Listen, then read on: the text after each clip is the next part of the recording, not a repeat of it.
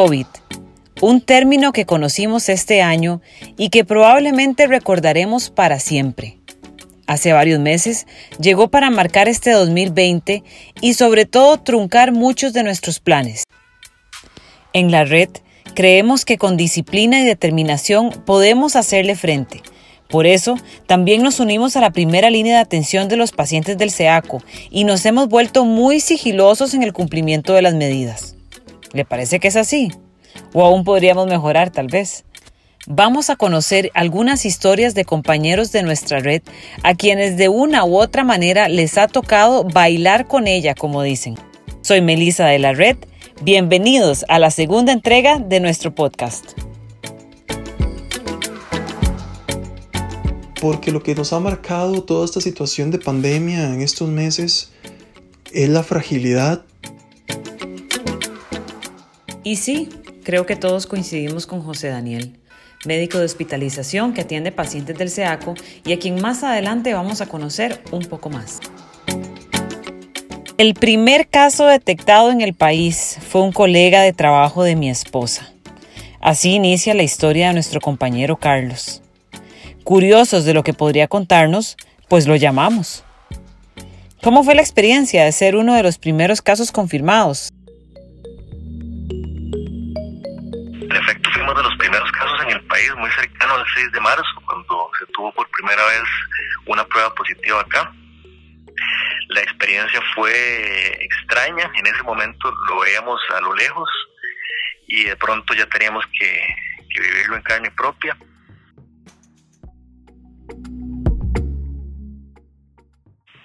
Como empezó a circular cierta información de que la, la, la persona con la que tuvimos contacto estaba grave, entonces nos preocupamos muchísimo, mi esposa y yo, porque ambos al final resultamos positivos. Desde que nos enteramos nos aislamos por completo y por fortuna tomamos tales medidas que nadie más en la familia resultó contagiado, pero compartimos la casa con nuestros hijos pequeños y, y, y de los peores temores que tuvimos es que ellos se fueran a contagiar y que fueran a complicarse, pero por fortuna a ellos les fue muy bien, como suele pasar con, con los niños. Y nosotros, a, pesar de que tuvimos síntomas relativamente leves y no nos complicamos como a, manera de tener que ir a un, hospital, sí desarrollamos una sensación de, dificultad respiratoria que, que asusta. Es, es, desesperante no, no, no poder respirar bien, sentir que no puede respirar bien. Eh, empezó a circular información de que, de que el primer caso estaba muy grave y que estaba en la unidad de cuidados intensivos. Empezó a circular información falsa de que ya había fallecido. Él eventualmente eh, falleció después de mes y medio de estar en la unidad de cuidados intensivos. Eh, situación que dolió mucho a todas las personas que lo conocían. Pero entonces el hecho de que, de que una persona cercana se hubiera complicado tanto nos asustó, nos asustó muchísimo. En algún momento, a ver, es inevitable que a uno le pase por la mente que le pueda pasar a uno, ¿verdad? Y estar ahí complicado, estar con un ventilador, estar en la unidad de cuidado intensivo y, estar, la posibilidad de fallecer es, es, es inevitable que le pase por la mente. Y fuera de todo pronóstico, el COVID volvió a tocar la puerta de su casa. ¿Cómo fue esa segunda visita? Inesperada porque teníamos la idea de que estábamos todos inmunizados, de que, de que no era algo que nos podía volver a pasar. Desde ese punto de vista estamos bastante confiados, además de que, de que seguimos todos los protocolos del caso. Cuando estamos fuera de casa eh, usamos siempre cubrebocas, usamos mascarilla, nos bañamos al llegar a la casa siempre, pero, pero bueno, hay personas que no, que no, que no tienen las mismas precauciones y alguien, alguien más cercano a la familia se contagió y se volvió a contagiar mi hijo mayor, volvió a dar positivo, fue otra, otra situación apremiante, pero por fortuna no se complicó.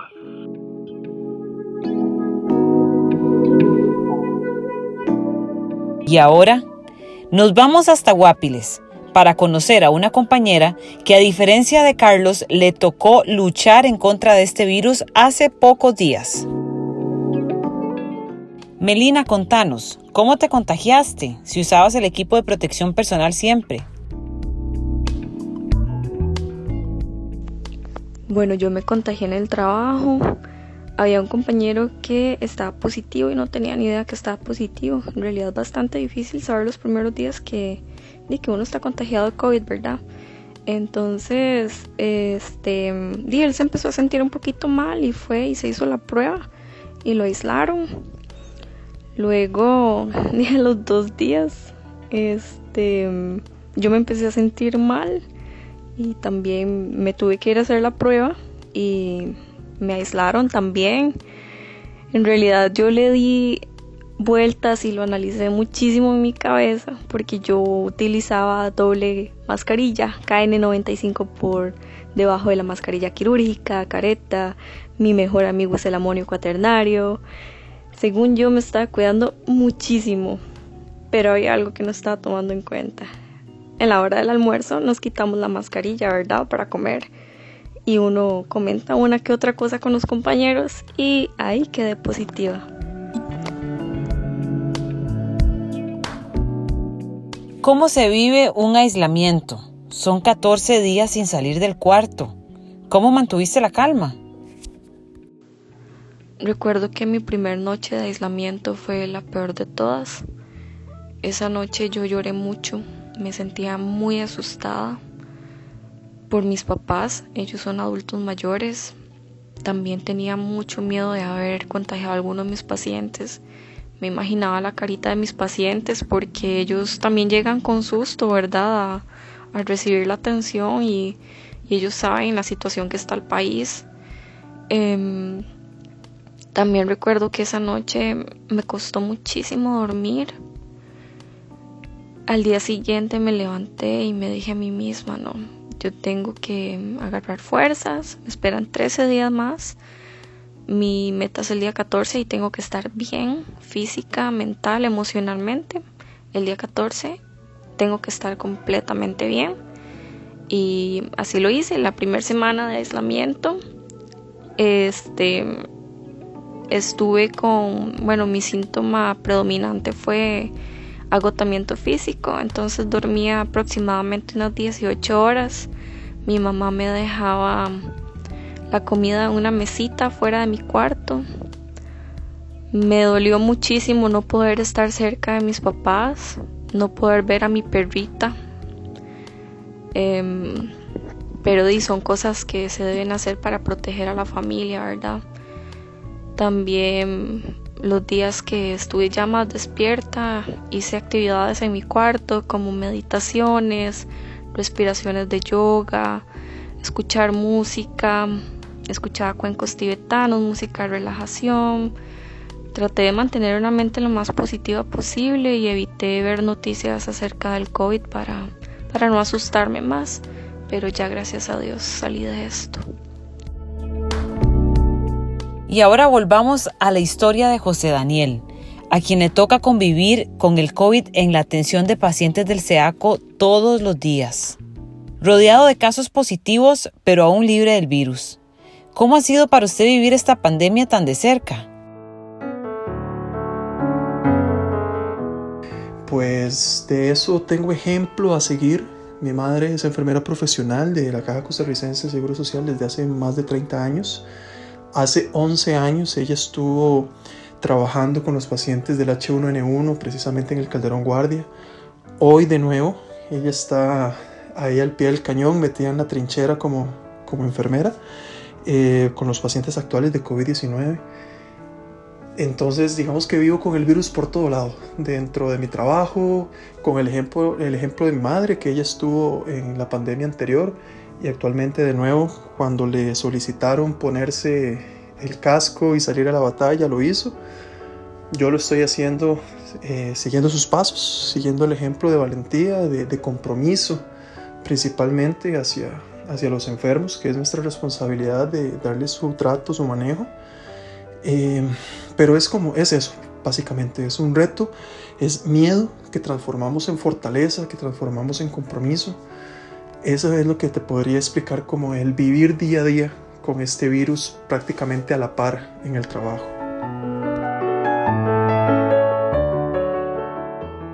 Contame, lo más satisfactorio y lo más retador que se vive en el área SEACO del Hospital del Trauma? lo más satisfactorio es ver a esos pacientitos adultos mayores en la gran mayoría despedirse de nosotros cuando se activa el famoso código 19 ahí en el hospital del trauma porque están de egreso. Verlos con esa sonrisa de oreja a oreja, a veces que les hacen falta dientitos, que hace que esa sonrisa sea todavía más tierna.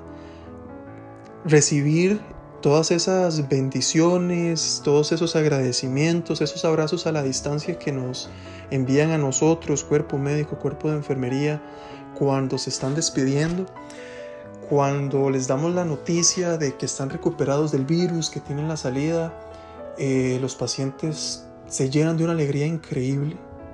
Es de verdad ver a una persona que se está levantando de las cenizas es sumamente gratificante y te devuelve, te devuelve esa, ese sentido de por qué estudiaste una carrera de salud. Porque quien entra a esto es para servirle al prójimo, para servirle a aquel que lo está ocupando. Y esas sonrisas, esas personas que se van a su hogar, que se van a abrazar a los suyos y saber que uno le pudo dar, aunque fuese un día una palabra de aliento, una indicación, cambiarle un medicamento, acomodarle la almohada para contarle que estuviese más cómodo y que te lo agradezcan de esa forma, sabiendo lo que estuvieron padeciendo, bajo el riesgo que estuvieron viviendo, es sumamente hermoso. Lo más retador es vivir con el dolor y con la muerte que ronda esta enfermedad. Mucha gente se asusta y ve eh, actualmente como un tabú hablar de la muerte, a pesar de que ya a nivel país sobrepasamos los mil fallecidos. Eh, es algo que está ahí latente, que lo sentís, este, lo ves donde te pasa frente, eh, a tu estación de trabajo porque sabes que ahí estás echando.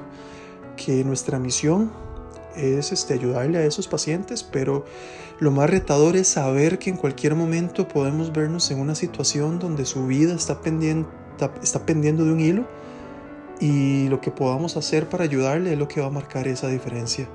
Lo más retador ha sido tener que hablar con la familia, eh, ponerlos al tanto que su familiar, su papá, su mamá, su primo, su hermano eh, está a punto de fallecer.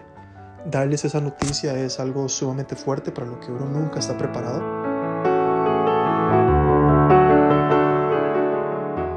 Conozcamos a Katherine, una enfermera con un corazón entregado por sus pacientes. Hoy atiende, al igual que José Daniel, la sección COVID del HDT. ¿Cuáles son esas historias de sus pacientes que más le han impactado en este proceso? En realidad una de las experiencias más bonitas que me ha dejado atender pacientes COVID positivos es el agradecimiento que ellos tienen hacia la persona que les está brindando la atención sin conocerle la cara. La sonrisa que nosotros podemos sacarles a ellos, eh, lo a gusto que ellos nos demuestran y nos expresan que se sienten y, y las sonrisas que podemos sacar debajo de un equipo de protección personal, debajo de monogafas, de kimonos, de batas, de mascarillas y eso es satisfactorio completamente para nosotros. ¿Cómo se vive la calidez en el día a día del SEACO, Catherine? Una, una anécdota que tengo eh, relacionada con la, con la calidez que enfermería y todo el personal de salud puede brindar es cuando fallece una paciente COVID, un paciente COVID.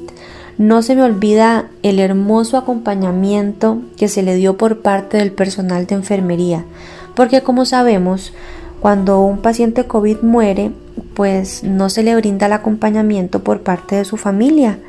La única forma de despedirse de su ser querido en estado agónico es por medio de una videollamada y definitivamente y sin lugar a dudas el profesionalismo y el humanismo de enfermería es vital para favorecer una muerte digna al paciente y eso es completamente gratificante.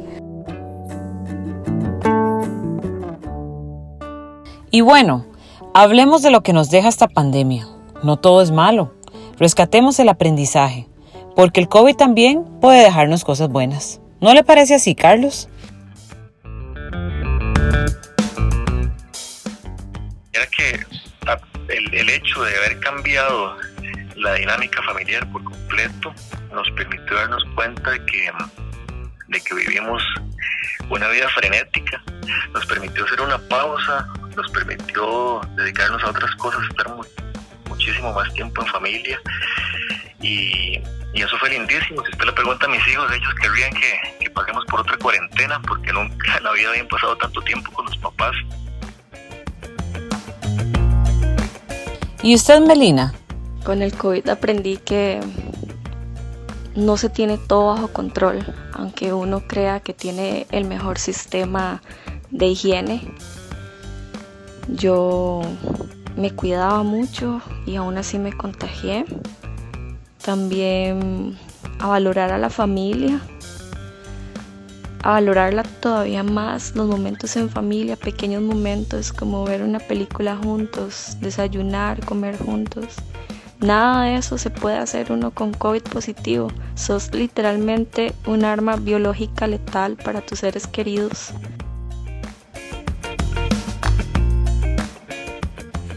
José Daniel, estás viviendo historia en la medicina. ¿Qué crees que vas a recordar en años? Estamos marcando un antes y un después de la ciencia y de la sociedad como tal, de la parte social, de la parte cultural del mundo. Esto en unos años va a ser historia, lo van a estudiar en los colegios, lo van a repasar en las universidades, lo van a hablar en algún momento en las iglesias, lo van a hablar eh, en todas las carreras porque afectó todos los ámbitos. Entonces estamos en un momento de historia de inflexión donde aquí hay un borrón y cuenta nueva a partir del aprendizaje. Así que esto es, es, es eso, es un aprendizaje constante, es una un alto en el camino para que nos evaluemos, veamos qué fallos estábamos teniendo como persona, como ciudadano, como pareja, como hijo, como empleado, como jefe, que hay que cambiar porque la vida se nos puede ir en cualquier momento. Y Catherine, el COVID aleja a las personas, pero también une corazones. ¿Es así? Las primeras dos semanas en el área COVID del hospital fueron muy difíciles porque estábamos fusionándonos con el personal de la caja, con protocolos nuevos y aunado a eso, atender pacientes COVID positivos. En realidad la mayoría queríamos, como decimos, salir corriendo pero gracias a, la empatía que tuvo el personal de hospitalización y el personal de UCI del hospital que nos mandaban papelitos con, motivaciones, eh, nos mandaban confites, botellas de agua, galletas, entonces nos hacían sentir como que no estábamos solos, como que teníamos que alguien afuera sabía lo que estábamos pasando acá adentro. Entonces esa empatía que ellos nos dieron fue o nos demostraron fue el, gran empuje que nosotros necesitábamos para, para seguir en esto, para salir adelante, para continuar.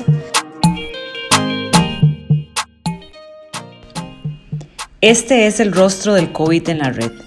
Todos tenemos una historia que contar, pero más allá, este año como humanidad aprendimos a volver a lo básico, a extrañar lo que siempre tuvimos ahí y dábamos por sentado, a apreciar los detalles y sobre todo a recordar que pequeñas acciones como lavarnos las manos o estornudar correctamente pueden salvarnos la vida.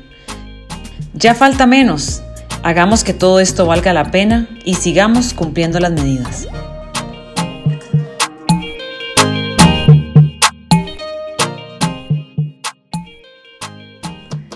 Esto fue Así Somos en la Red, el podcast que hemos preparado especialmente para vos. Te esperamos en el próximo.